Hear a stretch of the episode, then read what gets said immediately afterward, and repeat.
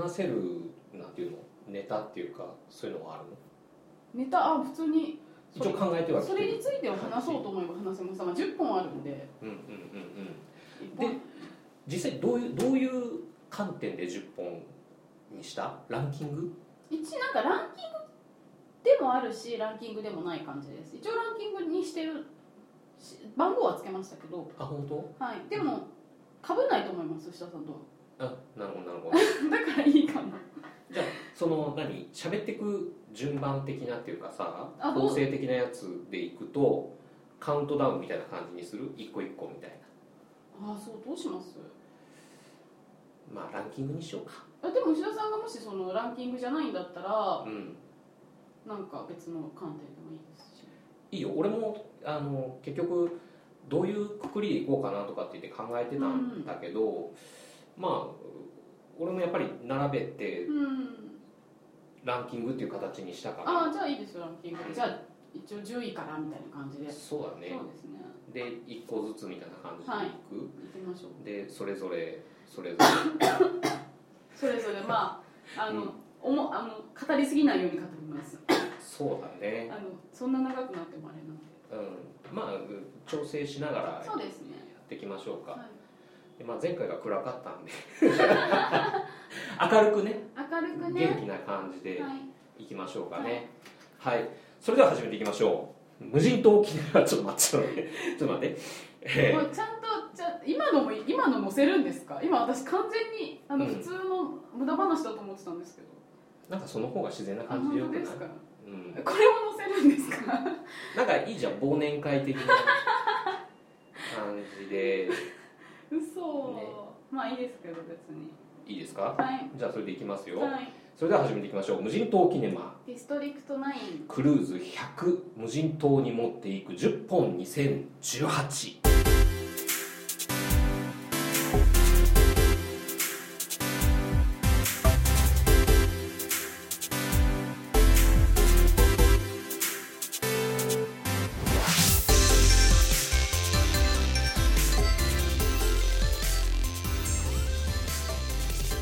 いというわけで無人島に持っていく10本2018ということで、はい。いよいよ年末ですね。いいですね。もうね。はいうんそろそろ今年の10本を振り返るような季節になってきましたけれども、でまあ、さっきちょっとお打ち合わせというか軽く話をして、はい。えーどういう切り口で、えー10本、あのー選んできたかっていうところで、はいまあ、シンプルにランキングっていう形で、まあそうですね。うん、いきましょうかと。かランキングをカウントダウンしていくような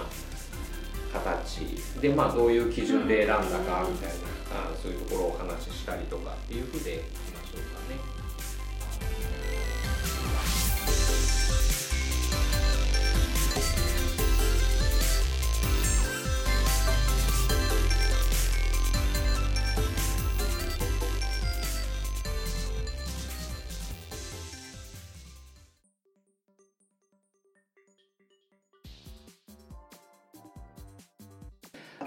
じゃあ早速始めていきましょうかね。はい。じゃあ、えー、と無人島に持っていく10本2018今回もおランキングという形式でいきますが、はい。えーじゃあまず第10位、えー、牛田の方は「タリーと私の秘密の時間。ああ対照的な映画ですね私の10位と」あ本当ですか。じゃあミキさんの10位トレインミッション。いや笑うかどうか。ほら対照対照的。僕ねトレインミッション見てないん的ですよ。嘘。あの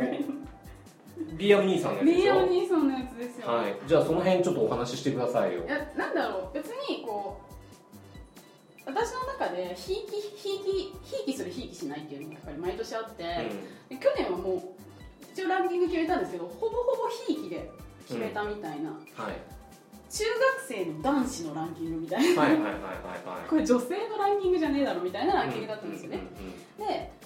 今年見た映画の中でもちろんうわ楽しかったっていう映画いっぱいあったんですけど、うん。やっぱこう胸が熱くなる。うんうん。やっぱ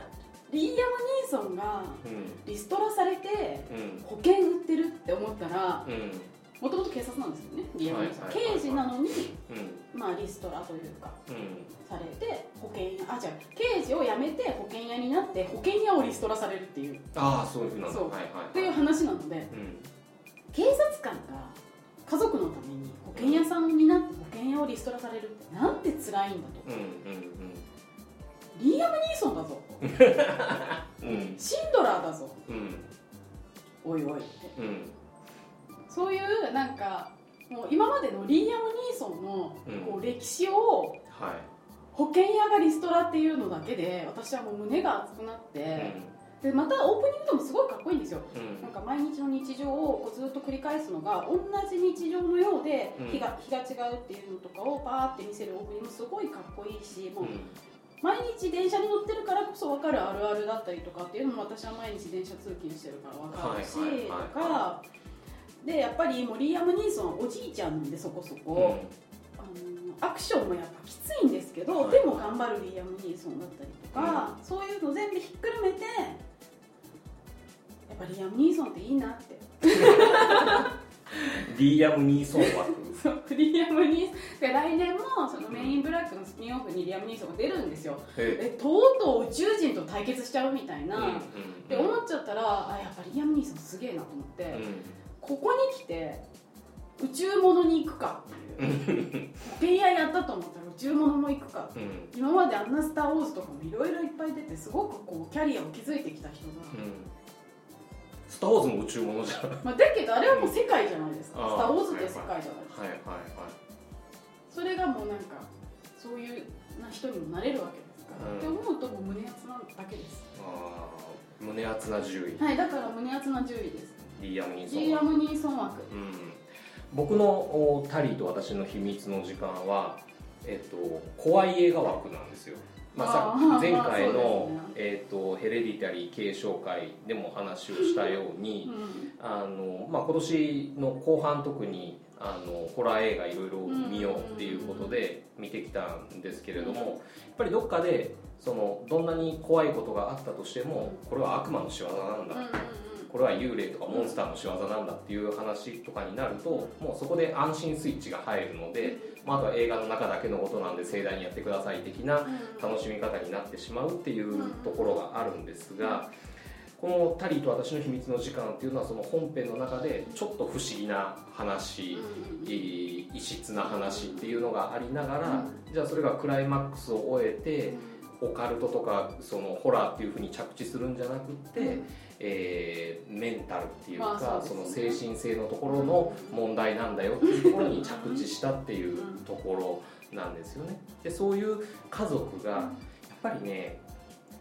あの幽霊とかモンスターに遭遇して命の危険にさらされるよりもやっぱ家族の人間関係とかそういう、そういうのの崩壊の、お恐怖の方がどちらかというと身近な恐怖、まあ身近ですよねあれはかなり、なので怖かったんですよね。で一番やっぱりこの「タリーと私の秘密の時間」のラストをどう捉えるかっていうことで割と好意的に解釈をしてる人が多かったんですですか？あの後、うん、あの後の2人は例えばその一つの音楽をイヤホンで分け合って聴くっていうかのように、まあうそういうふうになんていうの100%ハッピーエンドっていう感じではないけど、まあやっていくんだろうなみたいな見方をするっていう人も割といたんですが僕はすごくハッピーエンドには思えなかったんですよ。まあそうですね。私もどっちかっていうとそう。だとうん。もうあの最後の方の病院の中でのあのシャーリーズ・セロンの表情とかで最後そのおラストシーンのラストカットの中で動いてるのは旦那さんだけでシャーリーズ・セロンの後ろ姿っていうのは微動だにしてないっていうところからするとこう男としては救いがないというか。なんていうの？その取り付く島がないっていうのを突きつけられたような気がしてすごくズーンとしたっていうか、うん、多分何年か前の自分とかだったらそれをいいふうに捉えて、うんまああの子育て大変だから頑張って支えてこうみたいな風な教訓映画としてこういいふうに捉えてたっていうのがあるのかもしれないけれども、そこはねちょっと今大人になってるというか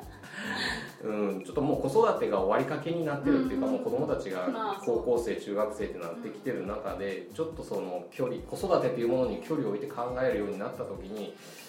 うん結局役に立てなかったなとか、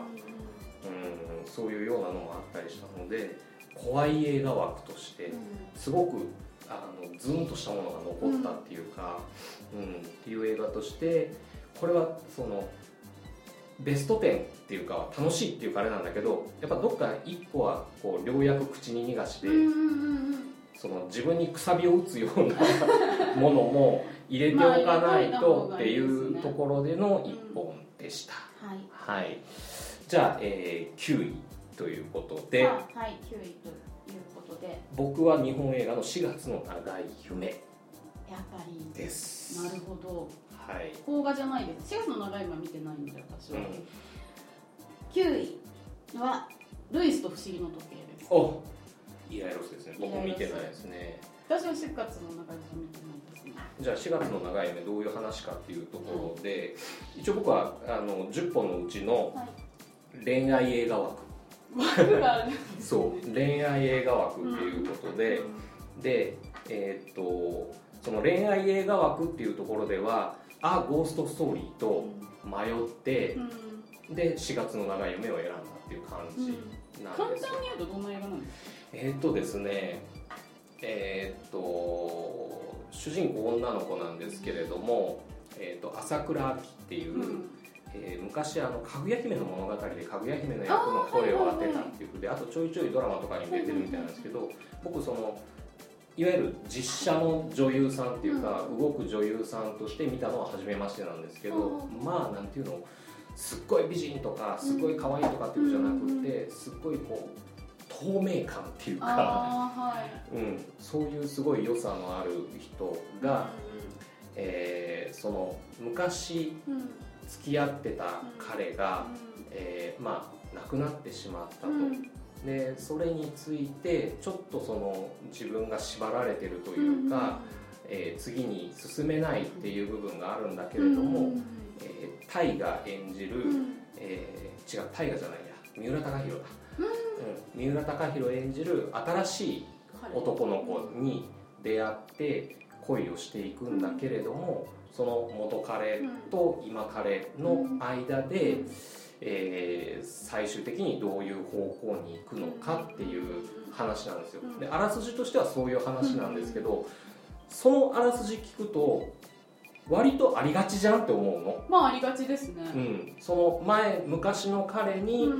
心惹かれてるっていうか、まあ、その昔の彼のところから前に進めない、なくなってるしっていうところと新しい彼っていうところの間のみたいなところのあじゃあありがちな話じゃんと思って、僕も最初これ見てよかったよっていう人から勧められて、あの行こうと思ったんだけれどもでもそういう話じゃないんですよ。でいやでもじゃああらすじ説明してくださいって言われたらそういうあらすじなんですけど、うん、実際見てみたら、そういう話じゃないんですよ、うん、でああーっていうのがすごくあってで「あーゴーストストーリー」と並べて迷ったっていうのは僕は「あーゴーストストーリー」もいいなって思ったんですけど何が良かったかっていうのはその恋愛がこういつか成就するとか、うん、最後にはうまくいくとか、うん、うまくいかなくてもお互いの思いっていうのはここにあるよね、みたいな。どちらかというと何ていうの、ポジティブに前向きっていうか、ハッピーエンドじゃなかなかったとしてもポジティブにみたいなところが割とありがちな感じがするので、もう割とそういうのはもういいよみたいなところはあったりするんですけど、その例えば「アーゴーストストーリー」ってあれも愛の終わりの話だと思うんですよ。終わったねっていう。あ、はい、うん、僕はね終わったねっていう話。で終わったけどその終わったことで悲しいとか悲劇とかっていうことじゃなくって、うん、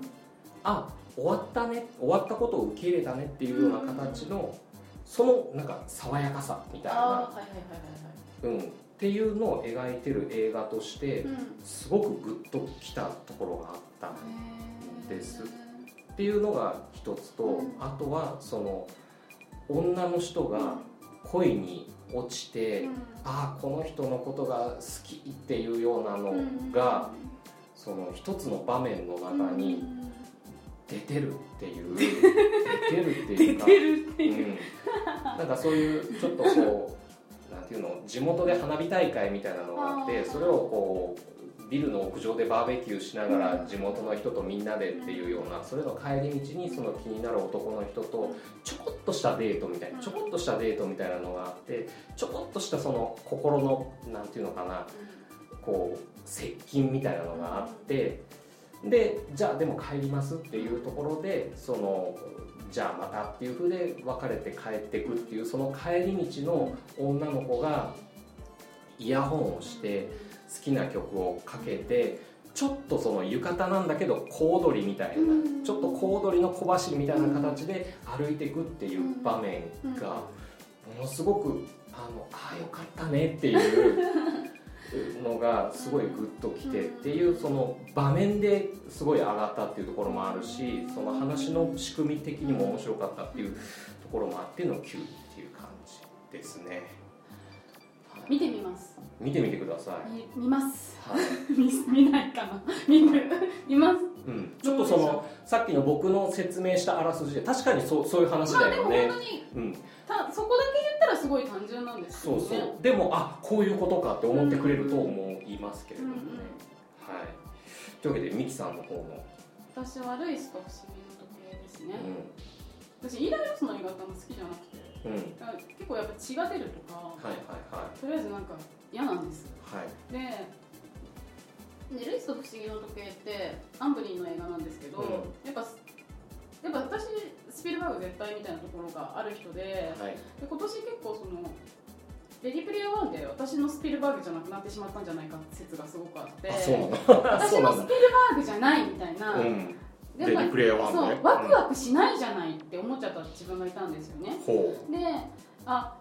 もう私のスピルバーグじゃなくなってしまったかもしれない。ファンタジーの住人じゃないのかもしれない、うん、もちろんそのペンタゴンペーパーズとか今年ありましたけど、うん、もちろんファンタジーじゃない重いものもいっぱい撮ってる人だと思うんですけど、うん、どうしてもそこのあの夢の中を見て夢を見せてほしいっていうのが自分の中にあって、でまあイーライ・ロスは今回そのアンブリン枠としてアンブリンの、まあ、スピルバーグの後継というような形だと思うんですけどそれで今回「レース不思議の時を撮ったっていうのがあるんだと思うんですね。うん、で私子供が楽しめる映画が撮れる人っていうのは、うん、やっぱり相当うまい映画監督だと思っていて、あのレースと不思議の時計って本当にあの多くを語らないんですよ。目で見せてくれるんで、うん、いっぱいかぼちゃが出てきたり、こう庭に庭のこう植木がライオンになったりとか、うんうん、そのかぼちゃが出てくるとかもこうただかぼちゃがいっぱい出てくるだけじゃなくて子供が大好きなこう、うん、うんこみたいなのとか、うん、ゲロみたいなのとかを、うんうん、こう言いられるさ今まで血をバーって出してたじゃないですか、うんうん、それをそういう汚い子供が好きな一番要素として見せてくれるところがまずたまらなかったり、あとはその人のこの人たちは何で苦しんでるのかこの人たちはどうしてあのこういう魔の手に落ちてしまったのかっていう、うん、まあその魔術魔術魔術師みたいな人たちの話なので、はい。はい、まあ、魔術師対決みたいな話なんですね、うん、まあ、簡単に言うと、うん、親友だったのが親友の魔術師同士が、まあ、何かがあってバラバラになって対決をしてみたいな話だとは思うんですけど、その何かってきっかけがちゃんと事実に基づいてるような、まあ、戦争の話だったり、あのーユダヤ人の収容所の話だったり、っていうのが実そんなにぶわって大げさには出てこないんですけど、こう手にある印だったりとか、ちょっと回想シーンで一瞬流れる戦争のシーンとかが本当一瞬なんですよ。でもそれ以外ずっとキャキャキャキャしてるだけなんですけど、その一瞬のシーンであこの人たちのバックグラウンドですごく大変なことがあったんだなっていうのを丁寧に分からせてくれる重くもなくっていうのが、すごくいいなって思ったっていうのもありますし、うん、そうですね。なんであの子供と見ても大人が見ても楽しい映画として見れるなっていうのでとてもいい映画だと思います、リアルに子供が見ても大丈夫な感じだ全然大丈夫です。全然大丈夫。全く問題ないです。でやっぱ子供って悪口を言うのが好きじゃないですか、あのうんお前なんてなんとかだ、うんバカだアホだみたいなのとか、そういうのを掛け合いとしてそのジャック・ブラックと、その誰ですか？あの人。ジャック・ブラックと,、えっとケイト・ブランシェットがもううん本当に汚い罵り合いみたいなのするんですけど、うんそれがもう本当子供にとっては多分すごく楽しいものに見えたりとかすると思うし、うん。あと、まあ、魔法とかも一応ハリー・ポッターとかと違って生粋の魔法使いとかではなくて魔術師なので、うんこれってもしかしたら訓練したら私も魔術が使えるようになるんじゃないかなって思わせてくれるような雰囲気だったりとか、うんうんそういうのもまあ子供にとっては楽しいかもしれないです。ハロウィンになったら毎年だからホームアローン的なうん。毎年クリスマスに見る映画のような感じになれなるんじゃないかなって私は思って9位にしますいい映画ですね。わかりました。じゃあ見てみましょう。はいでは8位。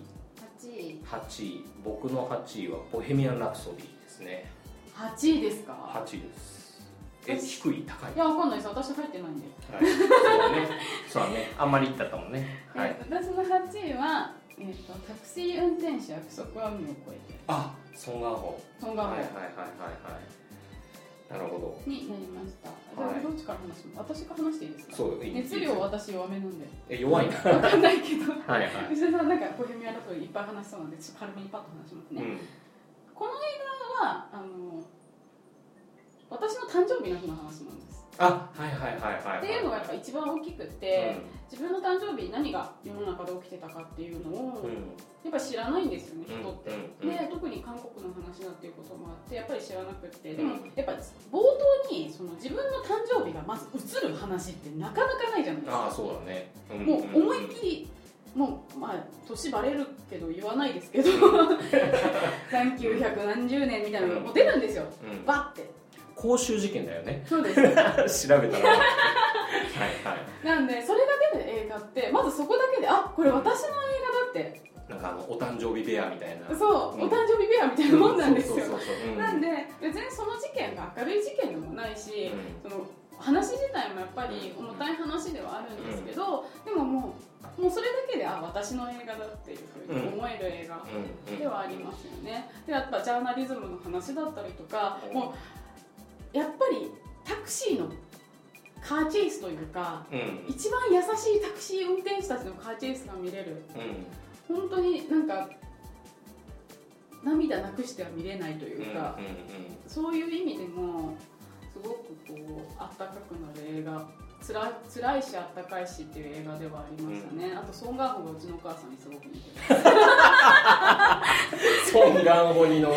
ソン・ガンホニのお母母ちゃんソン・ガンホそっくりなんですようん。ソン・ガンホにの母がいるのでさすがにやっぱ入れとこうかなってあ思いました。ーあの映画そのポスターから受けるイメージと全然違いますよね。そうなんかこういう感じなのかなぐらいでうん。その公衆事件がみたいな一応なんていうの？一応そういう文言もうん。目には入ってたんだけど、うん。でもポスターイメージっていうかビジュアルで来るから言うてもとかって思って行ったらハードだなみたいな。結構ハードですね、うん。やっぱ重たいし、うん。やっぱあれあれを想像していくと全然違うものが待ってます。よね、うん。そうそうそう、はい、タクシー運転手。はい、じゃあはい吉田さんの。えーボヘミアン・ラプソディなんですけど、これはあの鑑賞環境を楽しんだ枠っていうことで鑑賞環境。鑑賞環境。あ映画館の環そうそう境とかですか？でうん。ボヘミアン・ラプソディ僕2回見て、はいはいはい。で1回目はドルビー・アトモス。はいはいはいはいドルビー・アトモスで見て、で2回目は IMAX うん。レーザー、あ大阪で見たとかですか？いやなんと11月23日から、えー名古屋名古屋とあと川崎あ川崎109か、うん、のはい。2つで導入されたんです。でサイズじゃなくってその解像度なの？そのなんていうの？iMAX ノーマルっていうか、はい iMAX 無印と iMAX レーザーのなんかその映像比較みたいなのもそのオープニングみたいなので流れるんだじゃあエキスポばりに大きくはないんですか？そう。あの画面画面というかスクリーンの大きさはあのまんまっていうかあささほど大きくないけどでも細かうん。いだから解像度がいい。そうそう。あー。で映すそのなんていうの？枠っていうかあれはその iMAX のサイズになってるから、ちょっと。そのあいっぱいいっぱいみたいな感じっていうふうなんだけどでもやっぱりあの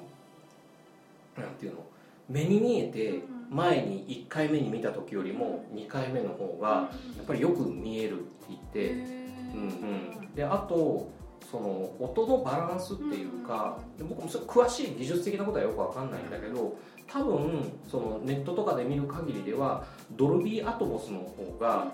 音の解像度は高いみたいなの。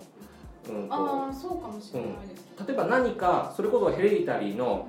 っていう音がしたとしたらそれがどの辺で鳴ってるのかっていうその場所情報の正確さっていうのは多分ドルビーアトモスの方が出せると思うんだけどでも iMAX で見た「ボヘミアン・ラプソディ」の方が多分音の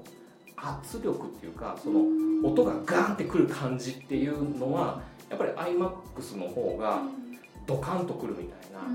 あさすが iMAX と思って2400円と思って。そんな高いんですか、うん。でもなんか今し今見たらうん。だから12ちゃんだって。そあの音が。iMAX は12ちゃんだよね12ちゃんってやばくないですか？でもねだって12ですよ。うん。でもドルビーの方が多分チャンネル数多かったね確か。で、へ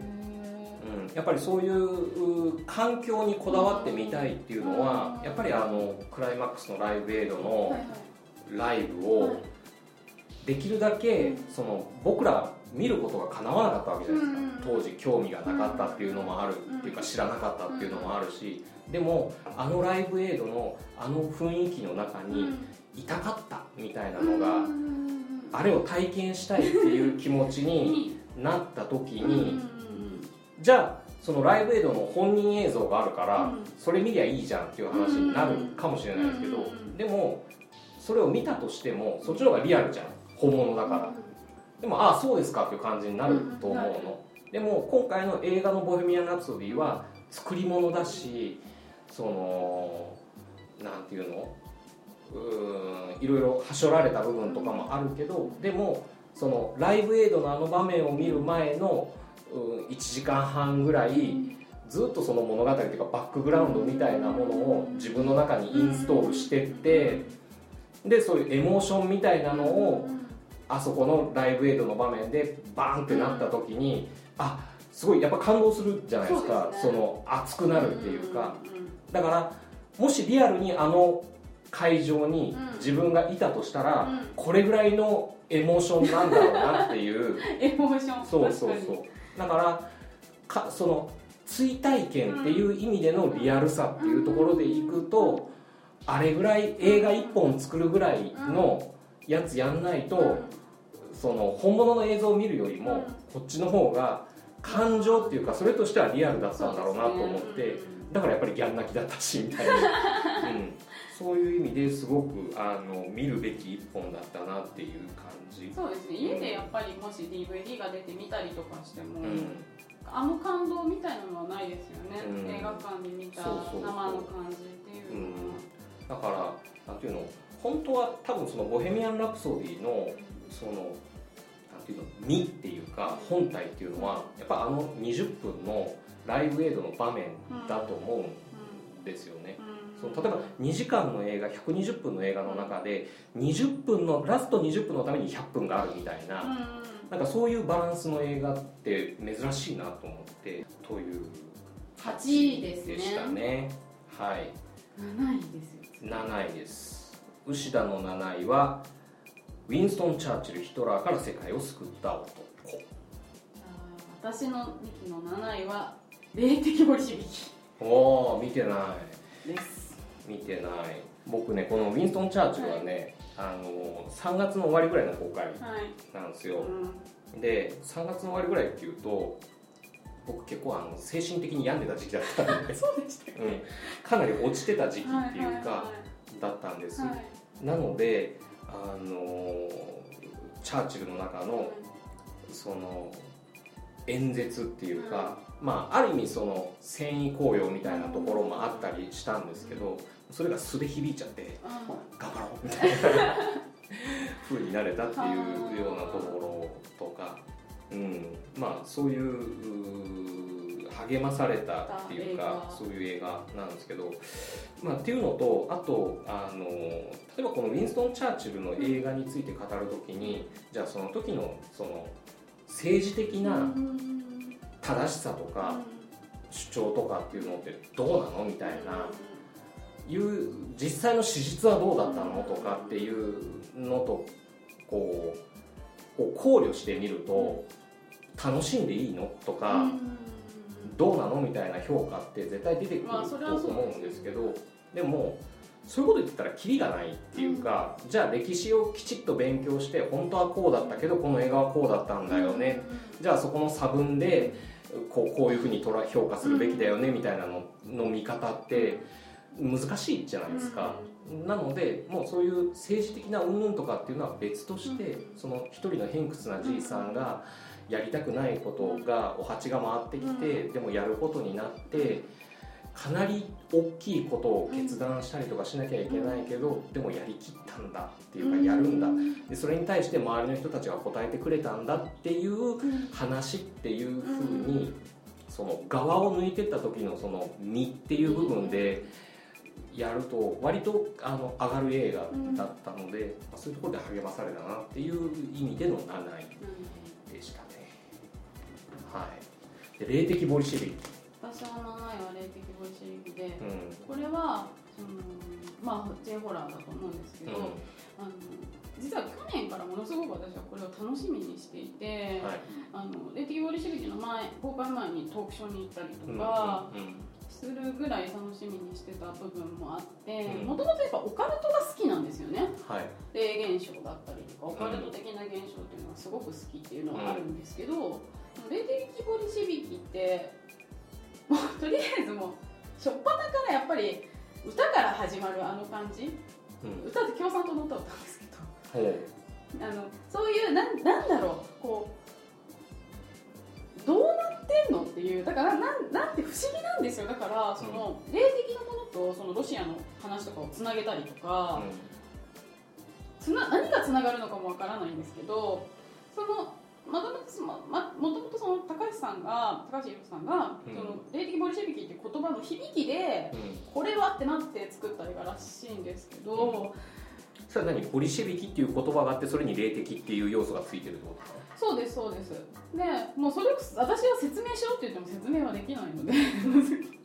えでも普通の劇映画っていうかなんでしょう？そうなんです。だけどすごく何かがめちゃくちゃ起こるとかでもなくって本当に自分たちが体験死の淵に立ったことがある人、だから誰かがだから家族が死ぬとか、目の前で誰かが死んでるのを見たことがある人だったり体験したことがある人たちがそれについての霊的な話をこう輪になってする、それを録音して、まあ、実験としてその使うっていうような話なのでもう本当に何も起こらないんですよ。ただみんなの体験談みたいなのを輪になって話してるっていうのを聞いてるだけなので、もう本当たただこうみんなそうなのみたいなそういう、うん、そこでバーンって何かが出てくるとかもないんですけどあんまり。でその語ってる内容のものに対してのなんかそういう再現部位みたいなのが流れるとか回数が流れるとかじゃなくて流れません。普通に喋ってるだけなの。そう。基本的に大元は喋ってるシーンがほとんどで、うんうん、まあ、もちろんその後にその夜が更けてとかもあるんですけど夜が更けたからといってめっちゃ幽霊がバーンって出てくるとかもないし、うんうんっていうのもあるんですけど、その話してることを自分で想像するその話してることを映画館という中で聞いてるのがめちゃくちゃ怖いんですよね。で本当に廃工場みたいなところで輪になって話してるだけなんですけど、もういろんな音が聞こえるので。後ろにサイレンが鳴っていたりとか、うん、もうただただ多分救急車が通っただけとかなんですけど、うん、そういまでもその映画館でその一緒に体験したっていうことで、うん、本当に何かの実験に付き合わされた感じというか、うん、怖いものを一緒に見た感じっていうのがすごく伝わってくる映画だったなと思っていて、うん、だから全然なんかもう本当にヘレディタリーとかの方が断然怖いと思うしうん。あの資料館のシスターみたいにうびっくりドッキリみたいなのが怖いと思うんですけど、んうんうんただもう家に帰った後とかずっと怖いんですよねなんか。ああなるほど。そういう映画です。こううんなるほど。なんか何かが嫌なこと。私はその後やっぱ私結構霊的ボリシェビキな人なんで結構感じることがある人なんで、うん。まあ普通にあ夜中に音が聞こえるとかははいはい。その夜あったんですけどお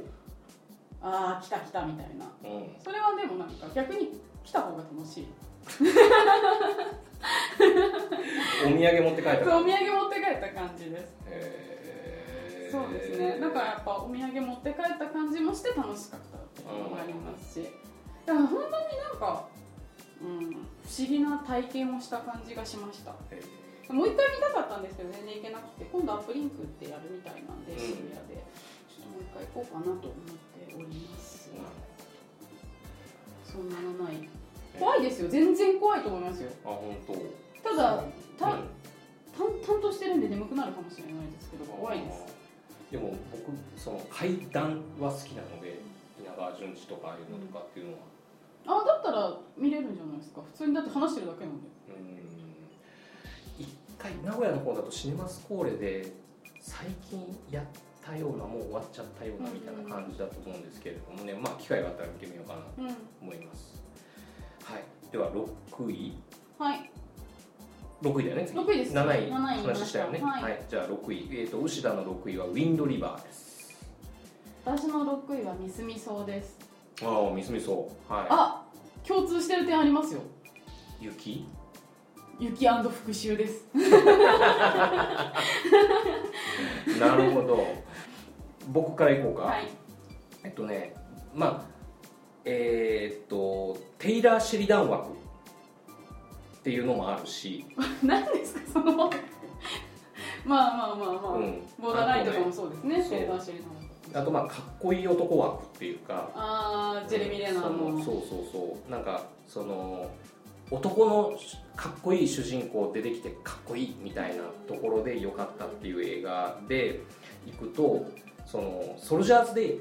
うんとやっぱり同じ年なのでそのテイラー・シェリダン脚本。うんで片やウィンド・リバーはテイラー・シェリダン自身が監督、うん。ソルジャーズではまた別の人が監督っていう風で、まあ、割とそのお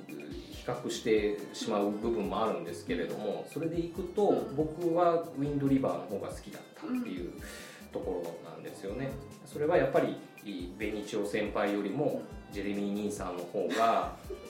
なんていうかねかっこよかったっていうか、本当ですか？うん、狼度が上だったっていうかあ。うん、割と僕にとってのソルジャーズ・デーのベニチオ先輩は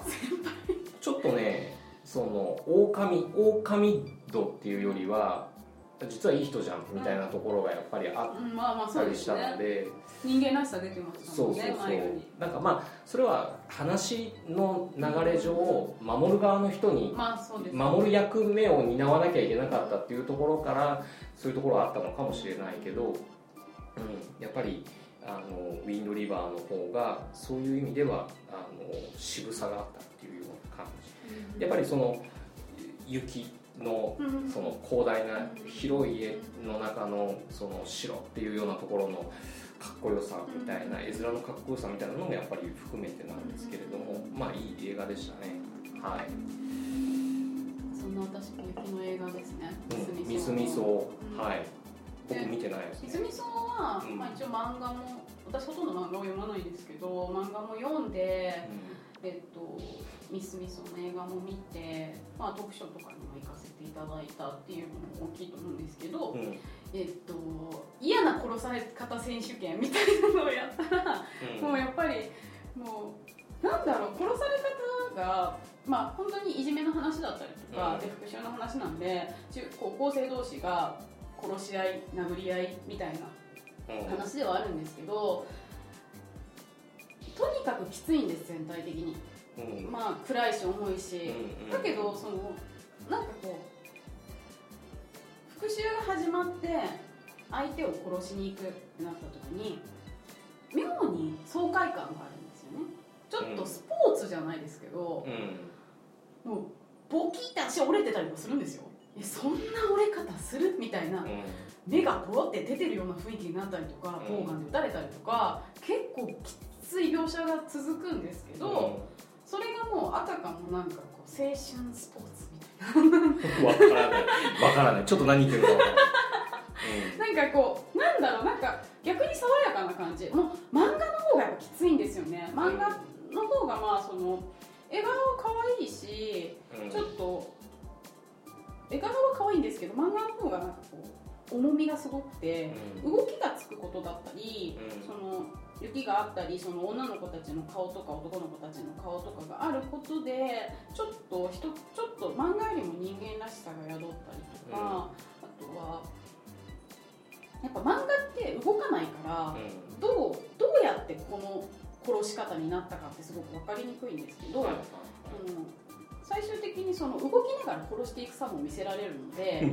ちょっとやっぱスポーツっぽくなるんですよね、だから血が汗みたいな感じになってますよ。そう。そう私やばい。私本当になんか、ちょっとヘレディタリーからやばい人みたいになってるんであんまり自分を出さない方がいいかもしれないですね。いいんじゃないですか。なんでまあでも本当に、だから嫌な殺され方を探す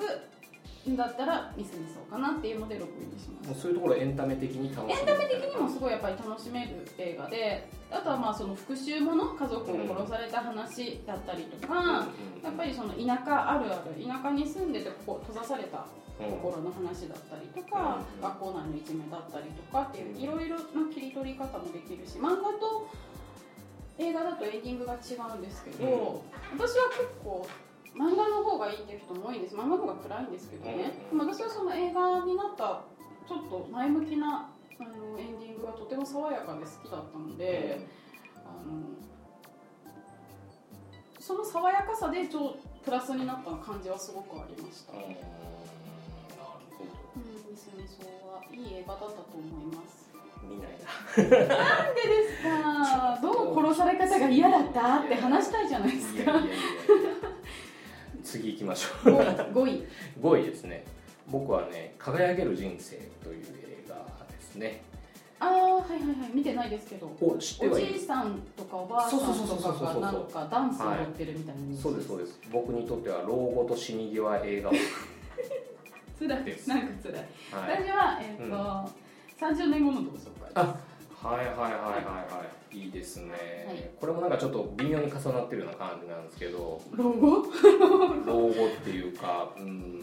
そうだね。終わりに近づいた時の話ですかね。そう僕その輝ける人生っていうのはうんとそう旦那に浮気されたちょっと高慢ちきなおばさんが、えーと、自由になんていうのかな肩の力抜いて生きてるお姉さんのところに、うんちょっと居候してで割とそういういろんなものにこう縛られて背負ってみたいなところでこう肩肘張って生きてた妹の心がだんだんそのお姉さんのライフスタイルとかそのお姉さんが楽しそうに他のお友達とかっていうのと交流したりとかしてるのを見て心がほどけていくみたいなっていうようなまあ割と王道なあ高齢者ハートフルコメディみたいな感じ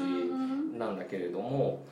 あの僕ももう40代後半に入って、はい。うん、そういう例えばその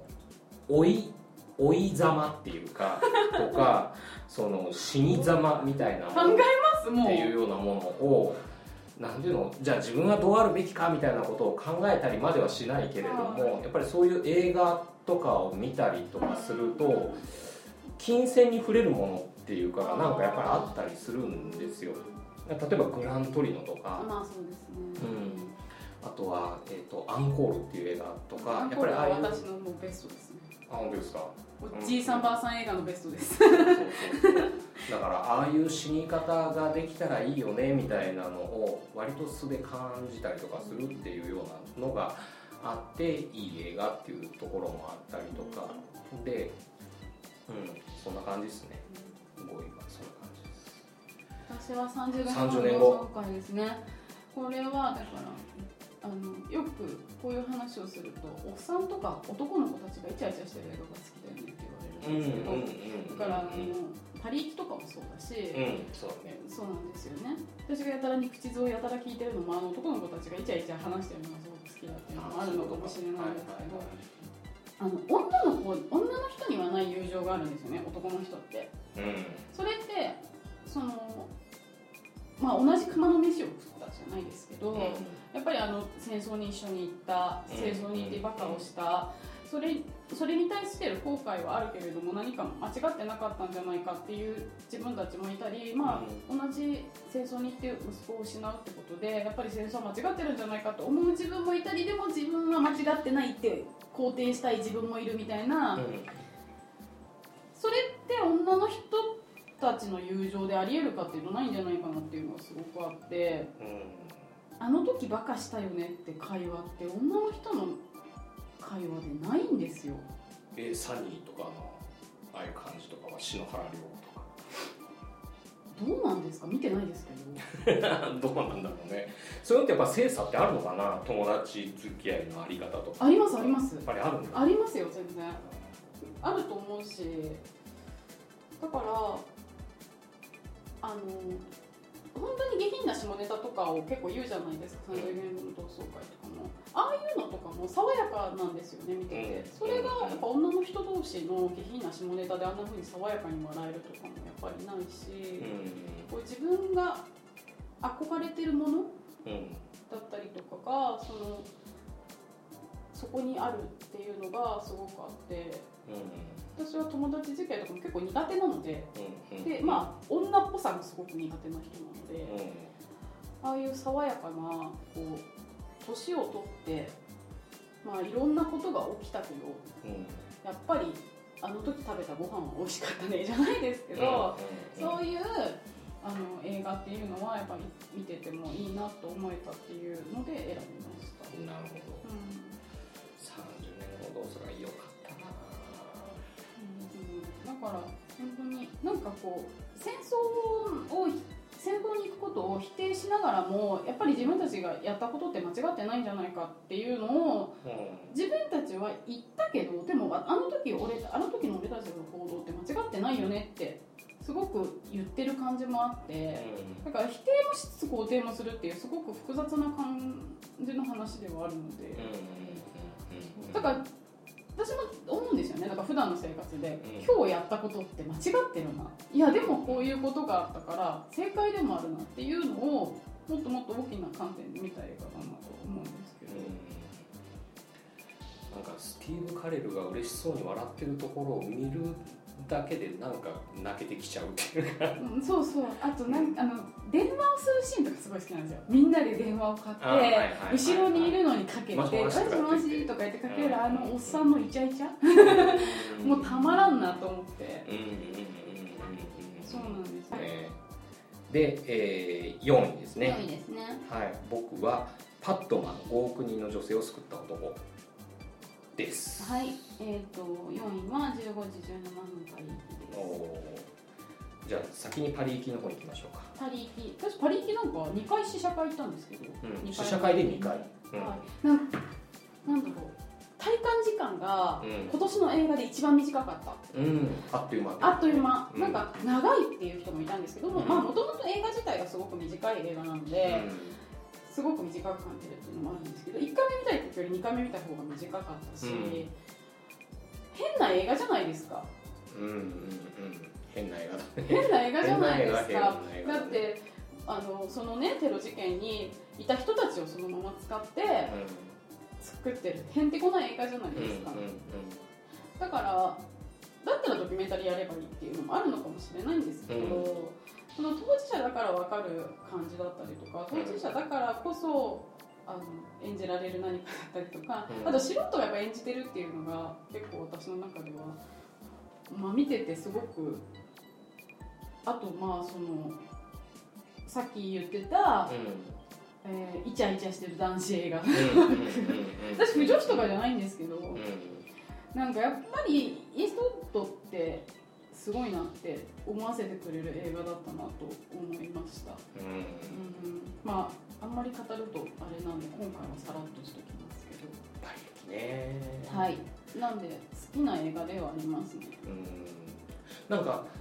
なんか自分がそういう視点で見るようになっちゃったのかもしれないけど、うん。そのボヘミアンもうさっき言った20分のために100分がある映画みたいな言い方をしたじゃないですか、で僕の「パットマン5億人の女性を救った男も」うん。今一応なんとか1日1回ぐらいに上映回数減っちゃったけど一応公開中なんで、まあ、ネタバレ避けたような形で話をするんですがこれもクライマックスに大きい大きいなんていうのいい場面っていうのがあるんですわ、ん。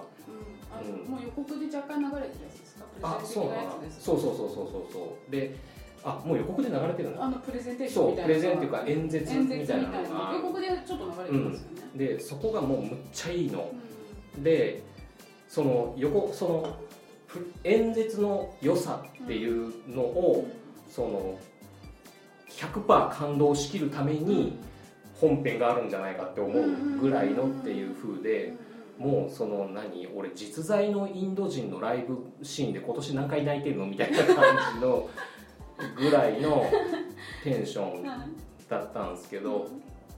うん、あのでパリ行きもあれ事件としてはむっちゃ地味な事件じゃまあないですか、そうそうですね。死者一人も出てないし、死者一人も出てない事件でその事件発生から事件解決までの時間っていうのも一瞬じゃないですか、で例えばそれをドキュメンタリーなり言葉でテロリストが電車に入ってきて1人撃ったんだけど勇気ある市民がタックルかまして で無事に終わりましたっていうふうになったら、ふーんって話じゃないですか、でもたったそんだけのことだけどむっちゃすっげえ勇気がいることだと思うし、あそこでスペンサー GO って言ってダッて即いけるっていうのってすげえことだと思うの。でいくとじゃあその地味な場面なんだけど、でもその地味な場面をでも怖いよねとか、でも大丈夫とかいうようなのを思わせるあの場面のためにあのダラッとした旅行の場面とかなんとかっていうのがあるとかあとその、子供の時の話。うん、あとエンドロールのあのフランスの大統領に表彰されるっていうかメダルかけられるとかあとパレードで本人が出てくるとかっていう本人っていうか本人なんだけどずっと本人ですけど本人だけど。その当時の本当の映像にスイッチするっていう時のあのこうグッとくる感じっていうののために本編があるみたいな。なんかその序盤のこういうのが楽しくて起承転結物語の起承転結のその映画全体を楽しむっていうことよりも何かここ見てとかうん。ここを見る時のその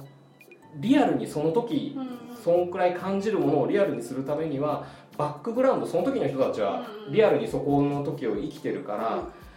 そういうバックグラウンドも分かって感動ができるけど知らない僕らが実は昔こういうことがあってねっていうことを言われたりとかドキュメンタリーでこういう記録があったのだみたいなのを出されたりとかしてもそのリアルな感動はできないからだから逆に作り物でそういう段取りを経てそこの場面に至ることでリアルに感動ができてるっていうようなことなのかなっていうことを考えたのがやっぱりパットマンだったしうん。ボヘミアンだったしその15時17分もそういうふうなのかなとかっていうふうに思ったりしたっていうことを思いましたね。うんはい。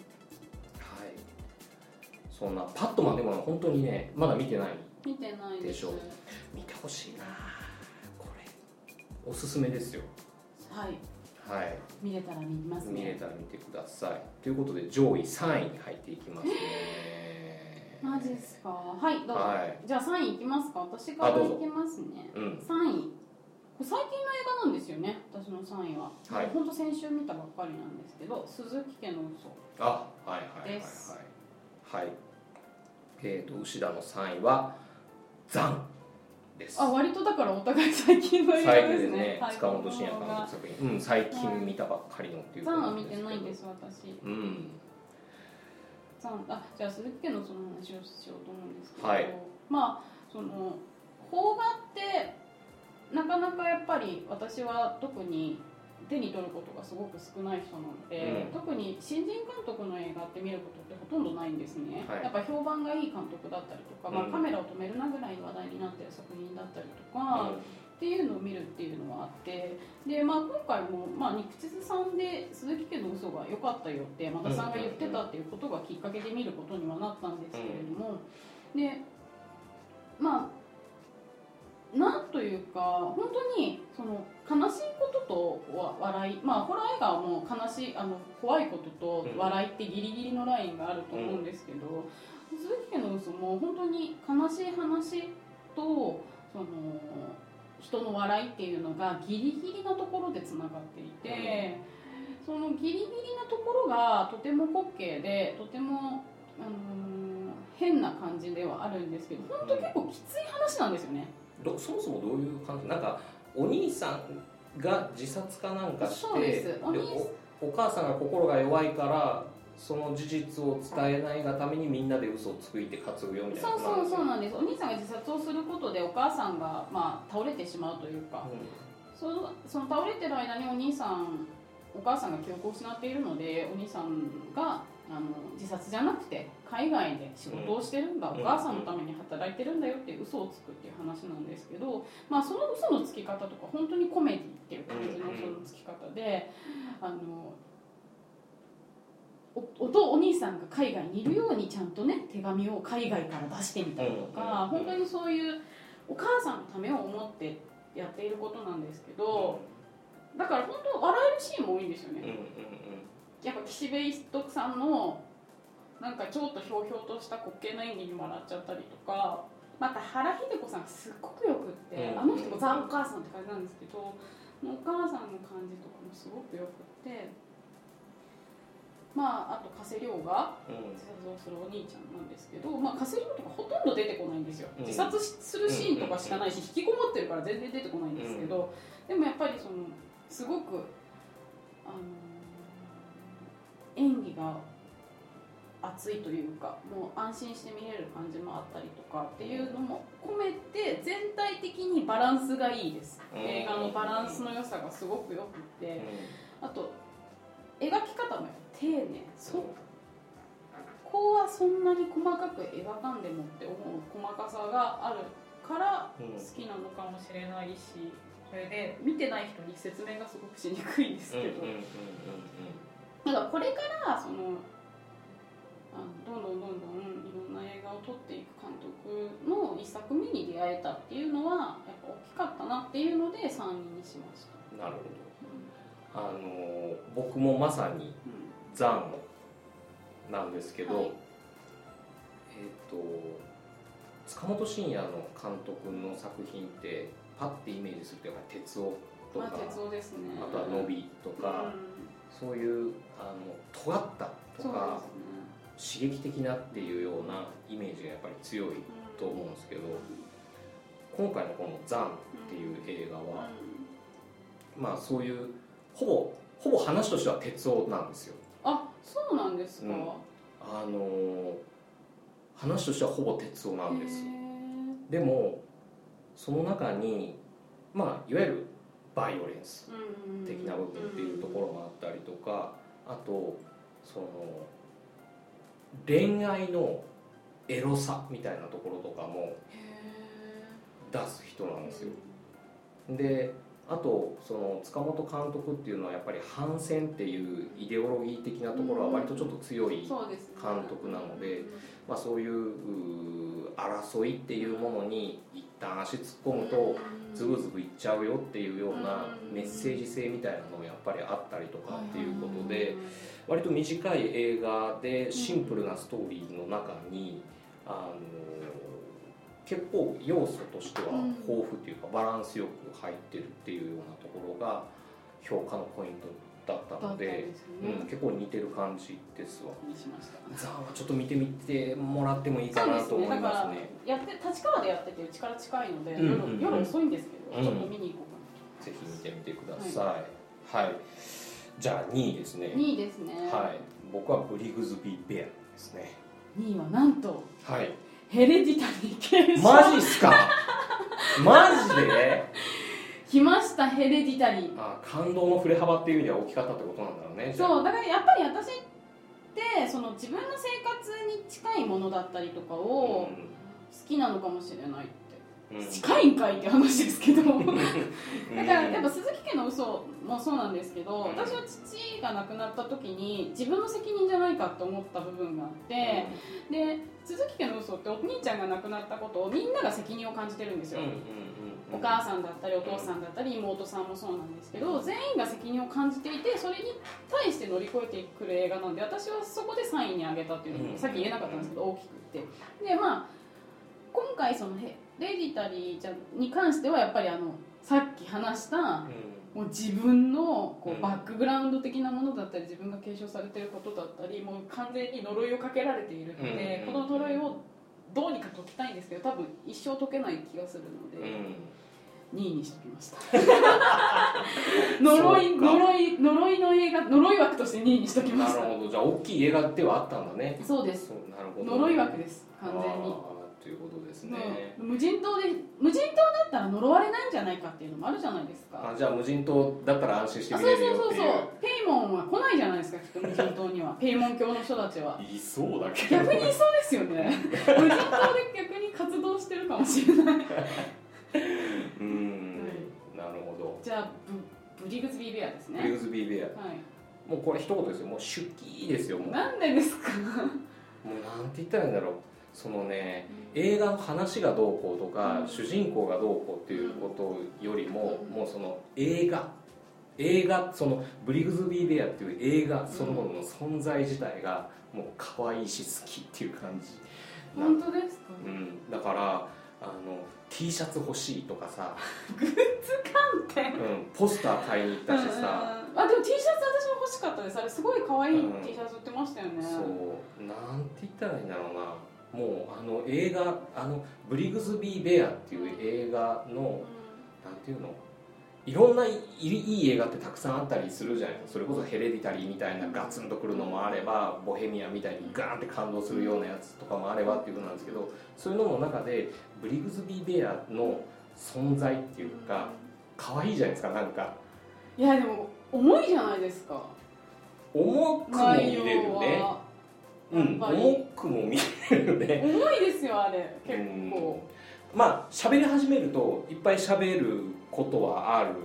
のね。あれも呪いみたいなもんですよ。呪い。呪い。っていうかやっぱりね 家族の話っていうところはあると思う、まあ、で結局家族だと思ってたら家族じゃなかったりとかもあったわけだし、うん。うん、そうそう。だからその血のつながり云々っていうのとは別としての家族性みたいな家族的な人の集まりっていうのが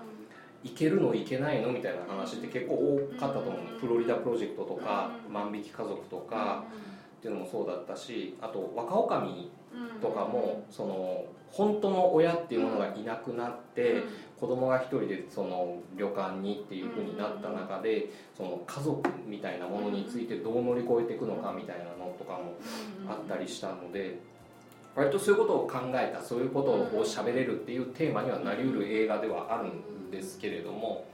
ただ「手記」っていうもう好きっていう感じの。ちょっとこの「式って言ってる牛田さんの顔を見てもらいたい。キモい。リスナー確実に減ります。えー、えー、じゃあ1位いきましょうか。1位いきましょうか。はい。1位なんですか？ファントムスレッドです。あ本当？はい。そうですか僕はカメラを止める。ですよね。本当はもうカメラを止めるのは、もう僕のオールタイムベストにもなってしまったのであの100本のうちの1本ね。そうそうそうもう1位っていうことで、うん、で一応去年の暮れに決めた無人島ルールとしてはオールタイムベストに入ってしまった映画はその年のランキングから抜くっていうルールにしたんですけど、うんはい、もうややこしいからやめて。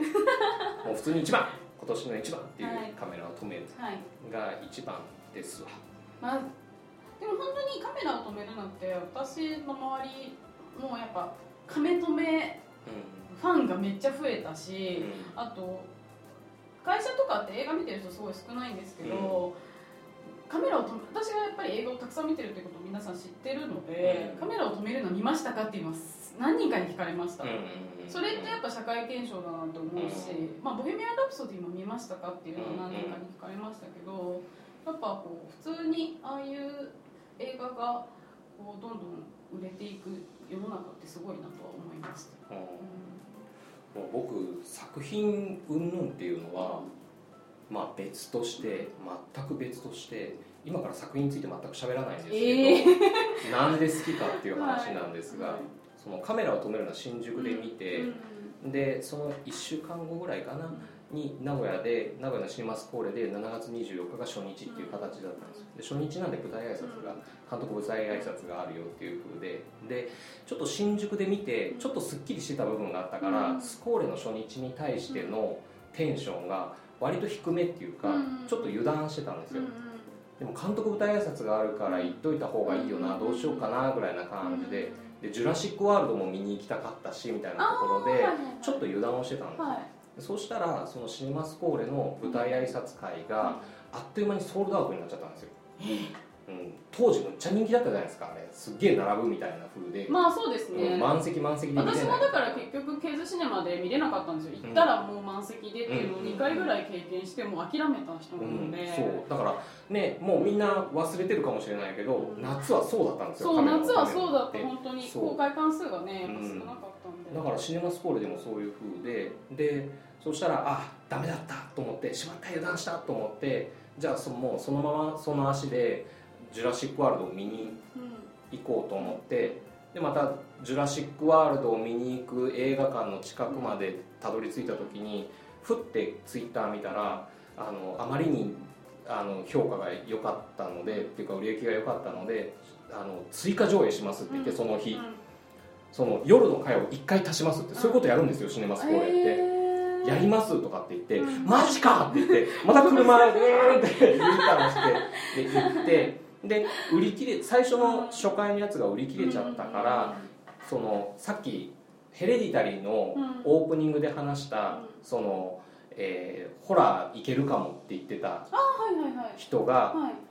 あの、カメラを止めるのは見てもいいかなみたいなことを言ってたから、チケット取っときましょうか僕行くんでって言って、もう1回目のやつは速攻売り切れたんで、僕行くから行きましょうかって言ったら「あお願いします」って言ってくれた、であじゃあ一緒に見れるじゃんみたいな話になってその人と初めて一緒に見に行くっていうきっかけになったっていうのがまず一つ。でシネマスコーレに行ってで買ったら整理券変えて、よしよし2回目はゲットだって言って変えてそして見たらあの希少価値だった T シャツも売ってて「やった!」って。本当買えなかったですかね。買えなかった。うん、あったって言ってで T シャツも買ってもうホックホクで もうホックホクでもうニッコニコで地元のあのシネコンに「ジュラシック・ワールド」見に行ってでその後夕方っていうか夜の会でシネマスコーレに行ったわけ。でその人と待ち合わせしてっていうふうで落ち合ってでスコーレの前でタバコ吸ってる人がいたの。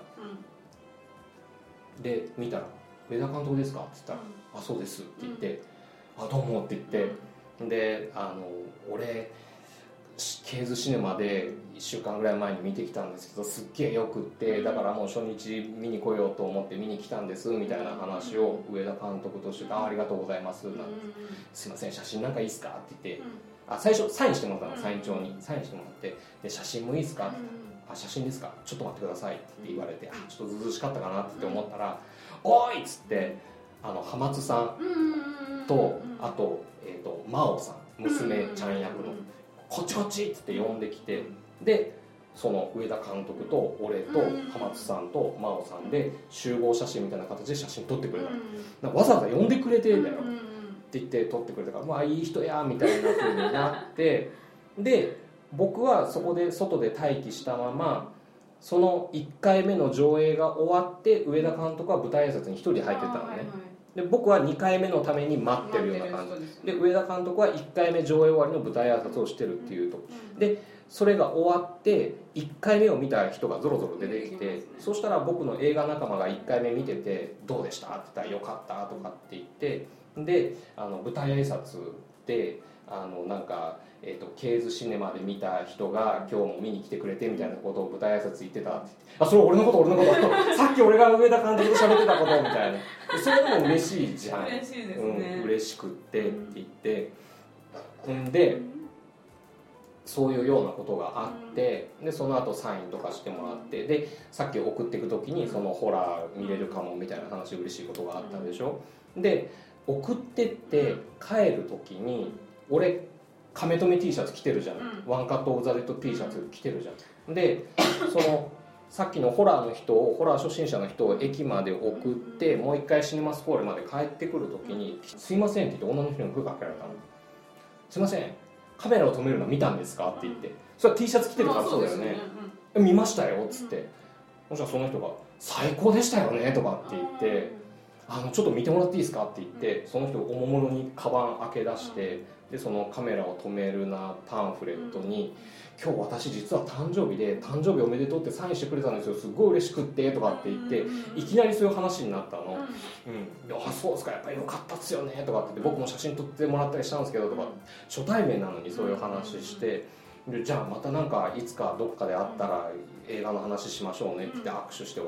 れてで戻ってサインしてもらってでわあよかった今日はいい思い出ができたって言ってちょっとあのコーヒー缶コーヒーでも買って帰ろうって言ってコンビニに向かって行ったらその映画仲間のコンビニの前でたむろしてるの。で夏だからさ別に寒くないからさ全然いるじゃん。コンビニの前でビール飲みながらみたいな感じなんだけどなんかそうやってたむろしててでそこでもうカメラを止めるなの話から始まっていろいろ映画の話とかして夜中の2時ぐらいまでずっとコンビニの前で喋ってたっていうのがむっちゃ楽しかったのその日一日が。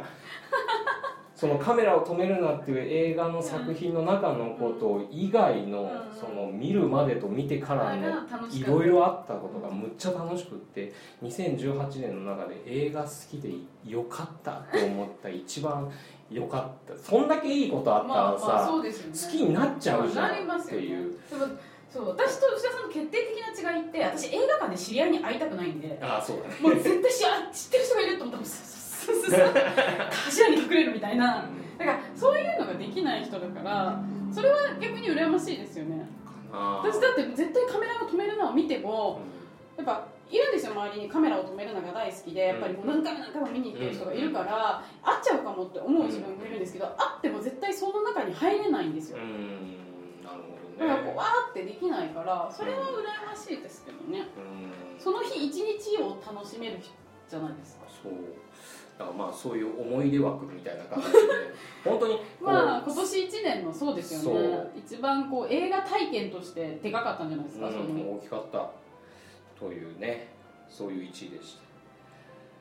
たはい、うん、で私？ファントムスレッド意外だったファントムスレッド。本当ですか、うん、私これ試写会で見てもう一回見たかったんですけど全然時間が合わなくて見に行けなかったんですけど、うん、あのー、今度その今アップリンク吉祥寺が今そのできて、うん、あの見逃し案件を今やってるのであさって行こうかなと思ってるんですけど、うん、まあ楽しい映画ではない、全然ですけど私が当時すごく抱えてたものが、うん、ファントムスレッドを見た後に、全部出た感じ。毒が出た。デトックスデトックスできた。究極のデトックス映画だなと思って。全然デトックスの映画じゃないですけど、うん、なんかなんていうんですよね。部屋とワイシャツと私じゃないですけど、うん、なんかちょっとそういうところがある映画で。あそうだね。そうだね。そうですよね、ね、部屋とワイシャツと私みたいな映画じゃないですか、うん、であとその恋愛なのか好きなのか愛なのかそれともただ依存してるだけなのかっていう部分が、私のその時の自分にすごく考えてる自分がちょうどいたので、それをこう共依存っていうものに対する何か恋愛じゃなく依存してるんじゃないかっていうことに対する、ある意味肯定された感じがしたんですよ、依存してもいいんじゃね？みたいな。はあはいはいはいはい。そうそうそう。それもその愛の形じゃないかっていうのとして、うん、大丈夫だよって言ってもらえたような気がする映画ではあったというか、うん、イライラするんですよね見てても。本当にあの女の子だってめちゃくちゃ俺のミューズみたいな感じで出てきたわけですけどすごく美人ってわけでもないし普通のウェイトレスじゃないですか。ね、なんて言うんでしょうね。えどっちの、うん、どっちに移入した？ダニエル・デイ・ルイスの方どっちも。どっちも？あ共依存だからだから両方お互い様だからそう。依存するような気持ちになってもいいのかみたいなそう。結局なんか毒持ってその毒で苦しんでるダニエル・デル・ルイスを看病する話じゃないですか、それってはっきり言って 看病はしてもらってるけどそれって風邪とかじゃないし毒持ったの女の人だし、はっきり言ってなんかあああの時看病してくれたのはって、まあ、最後に種明かしされますけど、それでもいいって思える恋愛観ってあってもいいんじゃないかっていうのが自分の中にあって。ただそれを大っぴらに出しちゃいけないんですよ、うん、大っぴらに出すことって優しさではなくて、うん、まあ、最終的に私キノコを切ってますみたいな、うん、毒入りキノコであなたを懲らしめてましたみたいなシーンが出てくると思うんですけど、それを見せたことは彼女に彼女は最終的に優しさを見せたんじゃないかなとは思っていて、ずっと懲らしめてたことを、まあ、最後に毒入りきのこを見て見せることで、まあ、あなたの選択ですっていうのを見せてくれたっていうのはあると思うんですよね。私はこんなことやってましたけどあなたはそれでも私を愛せますか？私と一緒にいれますか？っていう選択肢を見せてくれたっていうのがあると思うので、まあ、結局それでも一緒にいたってことは、うんまあ、逃げられないっていう覚悟なのか本当に好きなのかっていう部分で結構面白かったなっていうのがあって、うん、でその後にその犬山さんと、あのー、精神科医の人よくテレビに出てる関西弁の精神科医の人いるじゃないですか。眼鏡かけ。て女の男の人です。男の人、うん、精神科医の人で、うん、よく、あのー、ワイドショーだったりとかテレビに出てる眼鏡をかけてる人なんですけど、うん名前が全然出てこない。もう見たらパッと分かるような、うんうん、その人とのトークショーを見たんですけど、うん、そうやっぱ依存依存する愛っていう話をしていて、うん、やっぱり多いらしいんですね、うん、愛依存してることを愛情だと思ってる人たちって世の中に多いみたいなんですけどただその私をくる私が苦しめられてることが正しいって思える人と相手を苦しめることで、あのそれを正しいと思ってる依存の人っていっぱいいるらしくて、で今回の映画は、まあ、女性が苦しめてたっていうのが私はたいつも多分、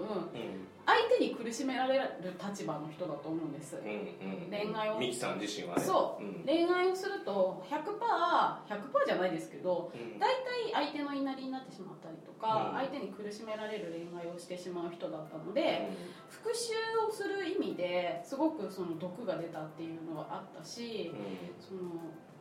ちょっとあのこんな映画見ちゃったね怖かったわねってたまに話すにはいいネタだったのかなと思ったりとか、うん、犬山さんもすごくこの映画見るとすっきりするとは言ってて、うん、男の男の人はすっきりはしないと思うんですけどあのー、収まるところに収まるんだなっていう感じでしたよ。本当ですか、うん、あのハッピーエンドっていうか。そうハッピーエンドなんですよ、うん、あのハッピーエンドなんだけどハッピーエンドなんだけどあのそっとしまっておくみたいな。そうそうそうそう、うん、しまっておくやつですよね、うん、そこはここれはまあ見ないでおこうね、みたいな感じっていうのはやっぱりある、うんその共依存っていうおっしゃってたそのその通りだと思うから。だから映画の恋愛ってやっぱりどうしても爽やかなものだったり、あなたが好き大好き愛してるみたいな映画って多いと思うんですけど、ああいうふうになんで好きかよく分かんないけど一緒にいて依存し合ってる人たちの話ってものすごく世の中に多くて、でもそれを見せられたっていうのは結構全体的にやっぱオートクチュールの話だったりとか音楽もすごくかっこよかったりとかオーケストラがすごく良かったりとかっていう綺麗な部分もありながら実は内側ドロドロだったりするところが自分にとっての足りなかった部分を補ってくれたというか、うん、やっぱりやばい人ですね私っていう。のはありました。だから本当にすっごい悩んでた時に見たので、うん、なんかもう何この爽やかさみたいな。何もう今ちょっと気分が晴れすぎてるやばいみたいな。今ならなんかちょっと毒入りスープでも作れるんじゃないかしら私みたいな。なんだろう。ああなるほどね。そう。いうことか。そういうことです。よはいはいはいはい。なんかこう本当に病んでた自分がその時いてどうしたらいいんだろう自分の今をっていう状況の中うんにあの映画を見たらいやーキノコ借りに行こうかみたいな。う んそういう問題じゃないけどなそのど毒入りキノコ作ったらいいっていう話じゃないけど。そうないんですけど、うん。でもなんか答えが出ない自分の悩みをちょっと解決してくれた何かだったりとか、うん。なんかこう本当に海が出るような感覚というか、うん。全身から。ではありましたね。うん。だから自分が絶対できないことじゃないですか、うん。そう恋愛してて部屋とワイシャツと私みたいな生活なんてできないんですよ毒入りスープで一緒になんて。うんうんだけどあの映画ではやっぱりやってくれてるのでだから部屋とワイシャツと私も部屋とワイシャツと私みたいな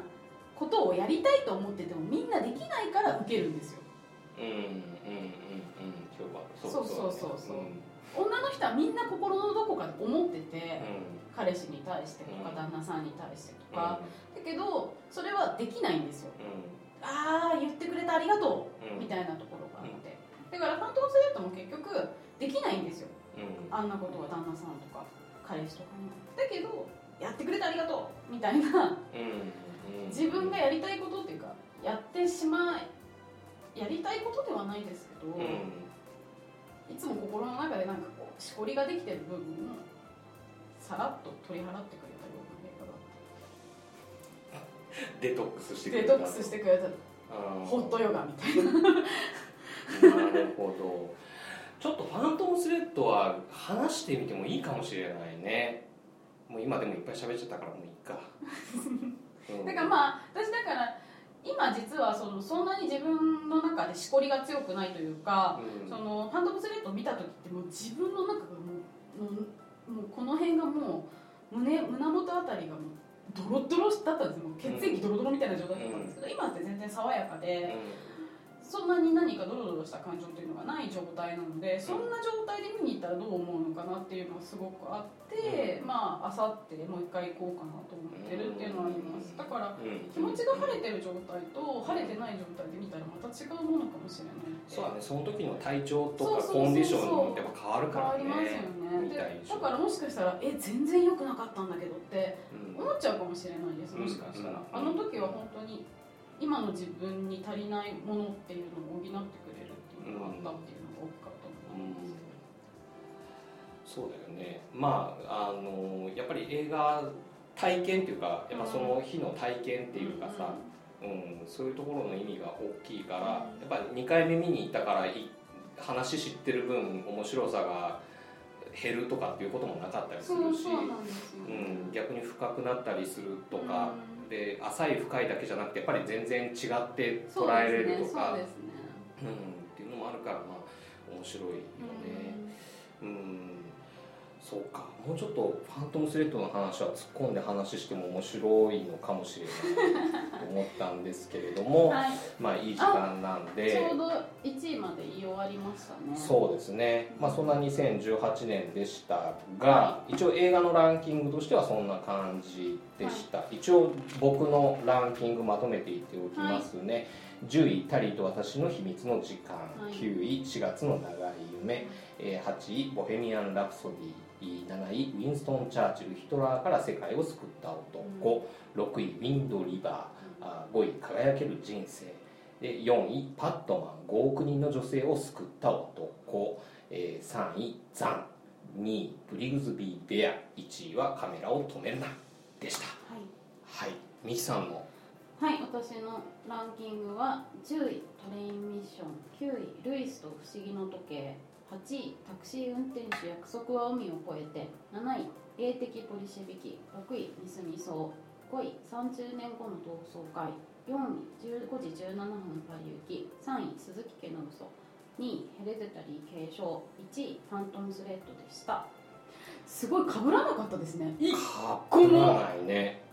すごくないですか？見てないっていうのもあったし。まあお互いそうですね。そうだね。うんでも被らない自信があったんですよ。おそれは別に避けて通ったってわ避けけじゃないでしょ。て通ってないです全然、うん。でもなんかかぶんないんじゃないかなと思ってたんで、ようん。まあその辺話盛り上がってよかったのか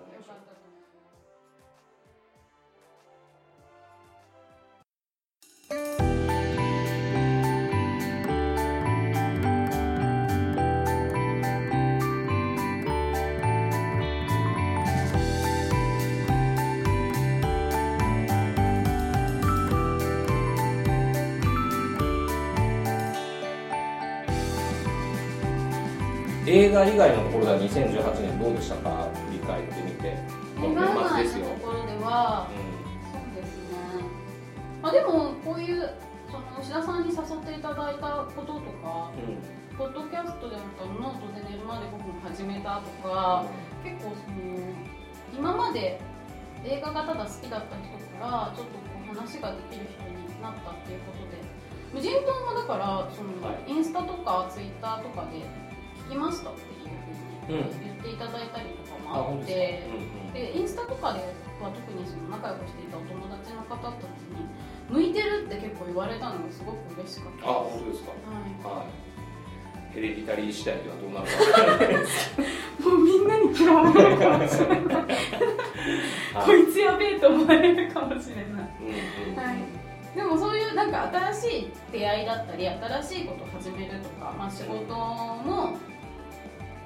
新しいことがこれから始まりそうだったりとかもあるので自分にとってはまあ飛躍の年だったような気もします。はい。いい一年。いい一そう一いい一年でしたね。すごい運がいい一年でした。歌丸さんにも会えたし。うん。あそうか。そうそう。だね。私クイズ出ましたからね。あそう。ね。そうだから。そうですか。いい一年の締めくくりになったようでよかったです。はい。はい。吉田さんはどうだったんですか？2018年そう聞いてみます2018年はね結果今ね122本ぐらい見てるんですよ映画。劇場で59本でしょ？でもねあの見てきてなんていうの？見てきて今120何本あそんなもんだよねとかって思うんだけど終わった後振り返るとえ月10本以上ってことになるじゃないですか。そうなるんですよ月10本以上ってことは週23本ってことでしょ？ええと思ってなんかええと思ってでねやっぱりね後半その見た映画に対して例えばブログの記事を書いてないとかやっぱり無人島とかで話してないとか更新が滞ったりとかやっぱりねインプットをたくさん楽しむっていうのはいいっちゃいいんだけどやっぱりその分その出すっていうか、アウトプットがおろそかになったなっていう反省はやっぱり正直あるもの。でやっぱりなんか前もちょっと話したかもしれないけどその見た映画に対して僕はあのあんまりブルーレイを買うとかうんそういうことをしないのではいはい。私もしません。そうそれを思い出すそのしおりっていうかつてみたいな意味でもう一回見返すとかっていうことをほとんどしないのでやっぱりそのブログで記事に書くとか無人島で話すとかっていうアウトプットをして初めてそれその映画が自分の血肉になったような感じっていうか感覚になっちゃった部分があるのでそれでいくとやっぱり今回120何本見て結局後半みたいなの見たのを出し切れてないっていうかそういうのがあるとなんかちょっともったいないような申し訳ないよなっていうようなところもあるんでちょっとその辺どうしていこうかなっていうところは考えどころかなみたいなのを反省したんですけどでも思ったのはでも120何本でしょ、で、えー、と例えばまあ仮に月10本だとして、で映画見る時ってそういう会員なんとかで大体1000円から1500円の間じゃないですか。そうです。映画1本見るのに1800円も普通払わないでしょ？そういうのを利用したりとかするとはい千数百円とかだとすると月に10本見たとしても1万何千円か。そうなんですよ。2万いかないんですよね。そうそう。なんかでその映画を趣味にしていますっていう人たちの中で映画年間100本見るって言ったら、まあ、割とコアな趣味っていうようなになるじゃないですか。っていうとあ映画ってそういう何趣味としても割となんていうのコストパフォーマンスで言っちゃいかんけどなんかやらしい話だけどでもなんか映画の趣味っていいよね。っていう超超コスパいいんですよ。私、ね去年まで実はそのき合ってた人とかとの影響で週末ほとんどキャンプ場にいたんですよね、1回キャンプするのに1万飛んでいくんですよ、やっぱり、映画って週末3本見たとしても、3000ちょいとか4000ぐらいしか飛んでいかないじゃないですか、でなんか別の体験がやっぱりできるし、すごい自分の中でいろんな知識をインプットできたり、アウトプットできたりとかっていうのもあるんではっきり言って去年よりお金使ってないのに、すごいこう賢くなれたじゃないですけどすごい自分の生活が豊かになった気がしますね。だよね、そうまあ人とのつながり的な意味とかもそうだし、自分の知見っていうか、うんそういうような意味とかでもあるから、ああ割と映画ってそういう何まあやらしい話だけどお金使うお金に対して得られるものって大きいよなだから高いよねって結構言われるじゃないですか。うん。いやいやちょっと待ってよって思うんですよね。やっぱ2時間で1000いくらとか払ってる時間と、うん、まあ水族館とか行ったらやっぱりそれ以上お金がかかるとか、ディズニーランドとかもそうじゃないですか、まあ、その時は楽しいかもしれないですけど得るものはやっぱり映画の方がすごく大きいんじゃないかなと思ったりします。ね、というわけでまあ、本数っていうかボリュームをどれぐらい見るかどうかっていうのは別として、うん、まあ、映画っていうのは来年さん見ていけたらいいなっていうそうですね、う。ん、思いました。思います、はい、そんな感じで2018年、えー、締めくくりというような形になりますが、うん、えー、また次回は、えー、ディストリクト9の次回としては割と近々な感じになるのかなと。そうですね。システムそこじゃないですか、うん、というような感じで。まだ具体的な内容はまだ決めてないんですけれども、はい、また近々お耳にかかれるんじゃないかなというふうに思っております。はい、はい、とりあえず2018年今年は、えー、これが締めという形になりそうですので、はい、えー、皆さん良いお年をお迎えくださいね。ね。というわけで無人島キネマディストリクト9クルーズ100はこれにて閉館。またのご来場をお待ちしてます。良いお年を